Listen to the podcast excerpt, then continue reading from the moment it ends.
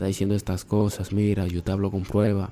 no es para que tú se lo digas, sino simplemente para que tú te alejes de ella y veas que es una persona que en verdad no vale la pena, que no vale la pena, así que eh, trata de alejarte de esa persona porque en verdad no vale la pena estar con alguien así. Y eso es lo que pasa. Yo yo no quiero que o sea, que me pasen estas cosas de nuevo porque no no de verdad que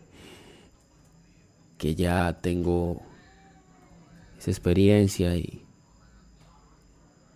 y dudo que me pasen esas cosas, por eso no